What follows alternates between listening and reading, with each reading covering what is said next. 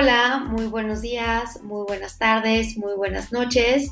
Mi nombre es Ana Laura Domínguez y esta semana te voy a compartir un tema súper importante que es las megatendencias que van a ser estos eh, comportamientos que van a darle forma al futuro.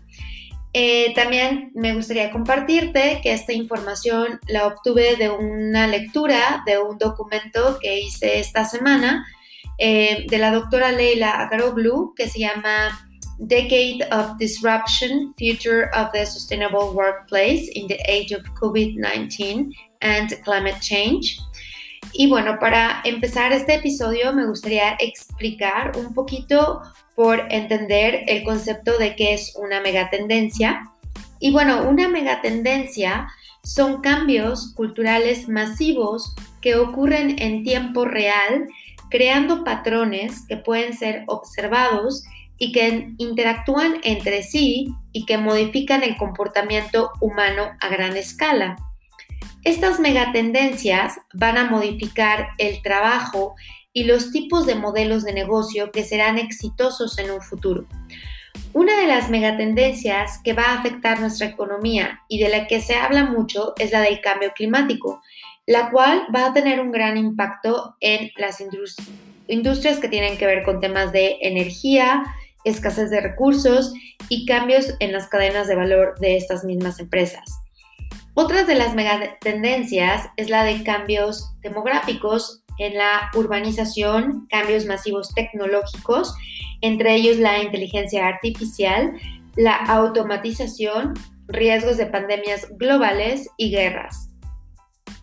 A continuación te voy a mencionar eh, estas grandes eh, megatendencias que van a regir muchas de las necesidades y comportamientos eh, de la humanidad y bueno, me gustaría empezar por eh, la cuarta revolución industrial, que de hecho esta consultora que es súper famosa de Boston Consulting Group en el 2020, eh, pues básicamente nos, nos, habla un poquito eh, de desde la primera revolución industrial, ¿no? Desde esta parte de la agricultura y después la segunda y tercera revolución industrial, donde eh, digamos que se estandarizan los procesos en las líneas de producción utilizando el vapor y la energía. Y bueno, ahora justamente estamos a mitad de la cuarta revolución industrial, caracterizada por la transformación digital que incluye la inteligencia artificial, la robótica y los sistemas de comunicación. Y bueno, se dice que eh, estamos, digamos, transitando de una eh, era industrial a, una era eh, digital, ¿no? Y eso va a implicar cambios en la manera en cómo vamos a estar trabajando y consumiendo y cómo las empresas van a producir sus, sus productos y servicios, ¿no? Ahora bien, estos cambios exponenciales, eh, precisamente de desarrollo tecnológico, como, como bien lo, lo, mencioné, pues van a estar modificando la manera en la que producimos, fabricamos y consumimos. Lo que nos lleva a grandes oportunidades para incrementar la eficiencia, reducir los desechos y buscar nuevas fuentes de energía alternativas. Las oficinas, edificios, casas se están convirtiendo inteligentemente que cuando son diseñados correctamente trae cambios positivos en la eficiencia, el ahorro y la sustentabilidad. La economía está siendo transformada de lineal a circular en respuesta a la contaminación y a la crisis global de los desechos. Los desechos son eliminados, la extracción de los recursos disminuida y la relación con los clientes es más estrecha. Los productos y servicios son diseñados y gestionados para eliminar las pérdidas, incrementar y mantener el valor de los materiales extraídos de la naturaleza y obtener ganancias económicas en el largo plazo. Ahora el clima nos está forzando a hacer cada vez las cosas de manera distinta. Eh, a principios de este año tuvimos los incendios eh, de Australia, seguidos de algunos en Europa y en California, en Estados Unidos, ¿no? Eh, sin embargo, bueno, con el Acuerdo de París del 2016 se espera que estas situaciones se prevengan, pero cada vez vamos a estar escuchando más sobre eh, ciclones, eh, heladas, que, que, están muy relacionadas con el tema del cambio climático y nosotros de alguna forma tenemos que responder a, a todo lo que está pasando de manera eh, climatológica, ¿no? También eh, la crisis global de la pandemia del COVID-19 cambió la manera de vivir y de trabajar eh, y esto nos hace repensar en que si los sistemas de salud hubieran estado mejor preparados, pues realmente hubiéramos evitado la pérdida de tantas personas, ¿no? Los impactos en el largo plazo son inciertos y es probable que surjan otras pandemias más eh, y estas a, manera global. Y bueno, pues todo esto obviamente pues va a requerir de un esfuerzo colectivo para combatir los impactos negativos de la crisis ecológica y precisamente de repensar estos nuevos modelos que eh, transformen estos eh, sistemas. Eh, ahora bien, eh, me gustaría enfocarme eh, básicamente en lo que es el cambio climático y la estrategia de negocios.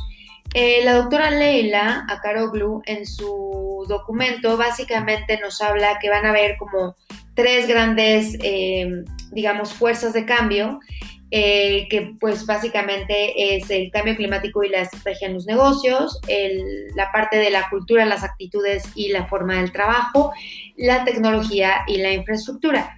En este último punto de tecnología y infraestructura me gustaría recalcar que eh, esta semana tuve la oportunidad de dar una charla en cómo la parte tecnológica va a anticipar algunas de estas necesidades futuras y bueno, con mucho gusto al final de este episodio voy a ponerles la liga por si quieren acceder a ver esa presentación. Con mucho gusto eh, los invito y las invito a, que puedan revisarla, ¿no?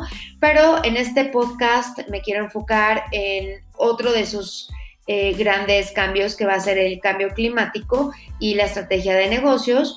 Y bueno, en este sentido yo me quiero enfocar en este episodio, en esta parte, porque como ustedes saben, pues mi, podcast está muy relacionado con el tema de la creación de empresas y eh, pues este último tema es muy relevante, ¿no? Entonces, algo que, menciona este documento es que obviamente se van a tomar acciones positivas eh, para generar eh, un cambio climático positivo y eso va a implicar pues menos viajes aéreos, eh, va a haber un incremento en la parte de la arquitectura, en diseñar edificios inteligentes para reducir energía.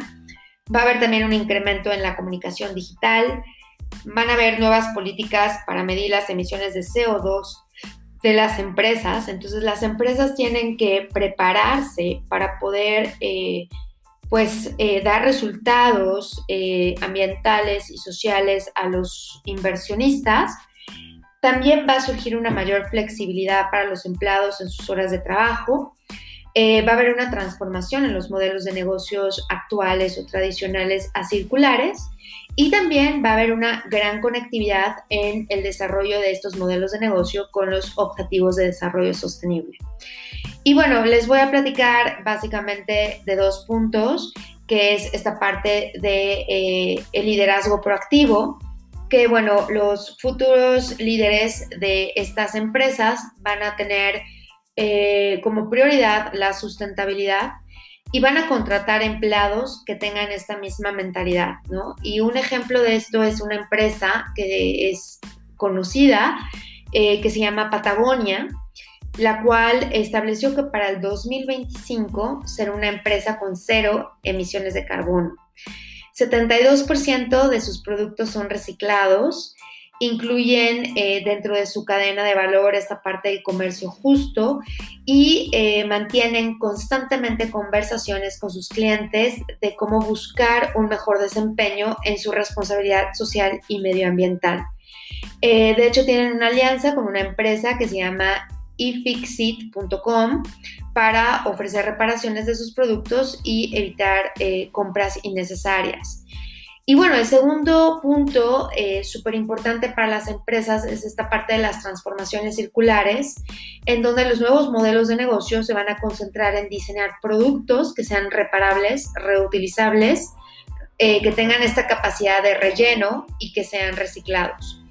Eh, en este sentido, la, la, la logística reversible va a tener una gran relevancia y las oportunidades en los modelos de negocios con esta transformación circular son eh, cerrar el circuito donde yo puedo eh, tener productos que son regresados a nuestra empresa para ser reciclados o incorporados, incorporados al ciclo de producción, incrementar su ciclo de vida o la eh, famosa obsolescencia programada, que de hecho ya tuvimos un episodio, episodio que hablamos de eso. en esta parte se puede utilizar el producto y, y este, hacer que este producto se repare, como lo está haciendo la empresa de Patagonia. La parte de reventa, que es alentar, eh, revender el producto para incrementar su durabilidad, la parte de la remanufactura, que es reutilizar los materiales en los procesos de manufactura, control del producto es eh, hacer que el producto regrese al productor y eh, la parte de los modelos de servicio, que es reimaginar productos en la entrega de servicios para mantener relaciones de largo plazo con los clientes, para incrementar el reuso y el compartir este producto.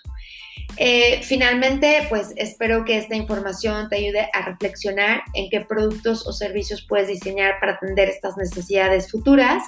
Si te gustó este episodio, te aportó valor, por favor ayúdame a compartirlo con tus amigos o escríbeme eh, a mi correo para poder escuchar cuáles son tus inquietudes y comentarios al respecto. Y bueno, pues eh, deseo que tengan una excelente semana. Saludos y hasta el próximo episodio. Que tengan un excelente día.